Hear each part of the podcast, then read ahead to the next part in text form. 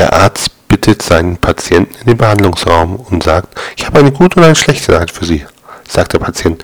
Okay, dann sagen Sie mir erst die gute, sagt der Arzt. Nach Ihnen wird demnächst eine Krankheit benannt.